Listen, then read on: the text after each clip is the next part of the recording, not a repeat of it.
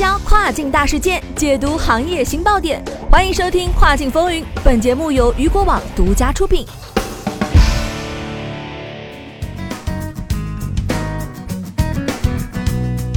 Hello，大家好，欢迎大家收听这个时段的《跨境风云》。那么，这个时段的《跨境风云》将为大家带来的是单日销售额近两千万，今年 Prime Day 爆品都有哪些呢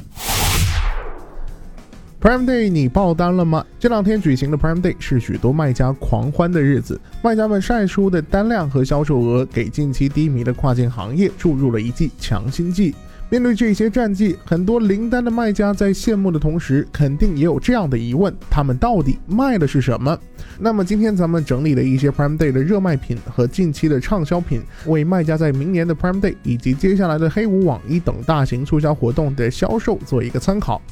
首先，我们带大家一起来关注到的是今年 Prime Day 热卖品都有哪些。吃穿住用行，穿排在第二位，因此服装一直是历年的畅销品类。根据数据显示，截至周二美东时间上午七点，非亚马逊网站上的购物者主要购买服装，这与二零一九年 Prime Day 的趋势是一样的。此外，Prime Day 的第一天，除了电子产品和设备，当天最畅销的产品包括玩具、游戏和拼图、护肤品和化妆品，以及葡萄酒和烈酒。在玩具类别中，家庭游戏如叠叠乐、大富翁和猜猜谁是最畅销的产品，同时还有手工制品和儿童科技产品，包括相机和智能手表。而美容面膜、王维拉公主香水等女性香水、圣殿水疗礼盒等美容礼品套装，以及深度睡眠枕头喷雾、天然助眠剂，都是迄今为止美容类产品中最畅销的产品。但在英国站的第一天销售当中，最畅销的类别是家居类，包括照明和亚麻制品、耳机和无线配件等电子产品，以及艺术品、工艺品和学习用品。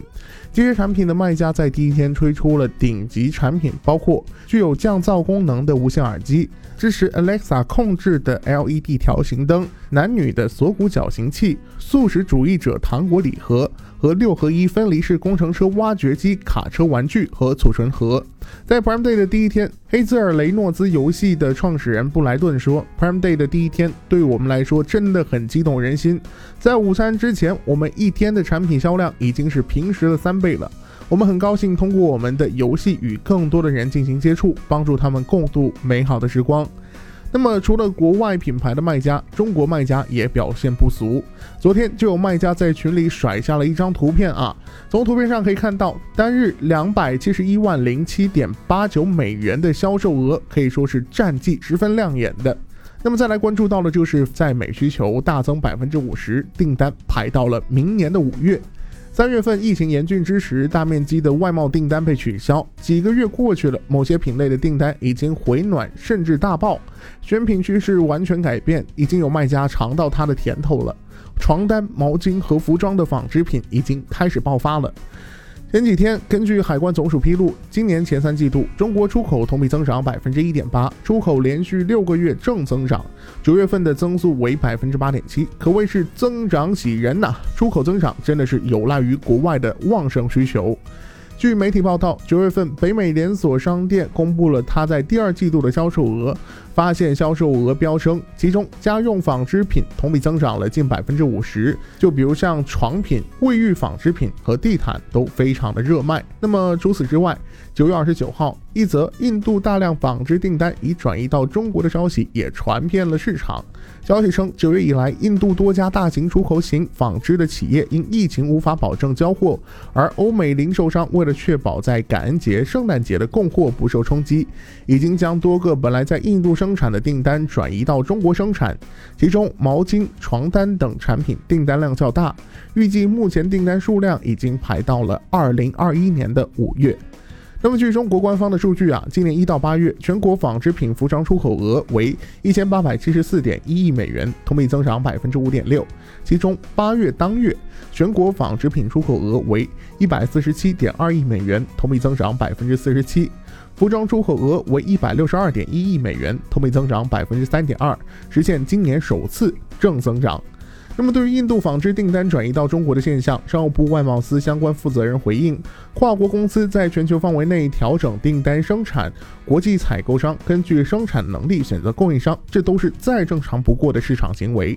有外贸商家表示，因为纺织品的原材料的涨价，市场供应不求，像柔棉、卡米尔都上调了每米零点五元。因为人民币的升值，出口欧美的商家也担心工厂利润被分没了。而和纺织品相关的口罩也在欧美卷起热潮。欧洲多国疫情反复，社交禁令越来越严格。法国宣布从周六开始进入到公共卫生紧急状态，葡萄牙宣布进入国家紧急状态。美国方面疫情持续。当下欧美需要更多的口罩，但是对于出口卖家来说，口罩这个香饽饽啊已经不香了，物流资质面临封号风险。对于跨境卖家来说，口罩这一波热潮是已经过去了。据海关统计，前三季度口罩等纺织品出口为八千两百八十七点八亿元，增长百分之三十七点五。啊，此外，医药材及药品、医疗器械及器械出口分别增长为百分之二十一点八以及百分之四十八点二。除了纺织品，有外贸厂表示，最近啊，美国的订单都爆了，订了以后两三年的货，品类是工艺品，连仓位都订不到了。厨具、家居类产品也预定到了明年，工厂是疯狂出货，各类卖家都在疯狂的卖货当中。最后带大家一起来关注到的就是服装回暖，服装工厂营收连续两月同比增长两倍。新冠疫情全球爆发后，服装类产品出口可以用惨淡两个字来进行形容。目前啊，有消息表示这一情况有所改善。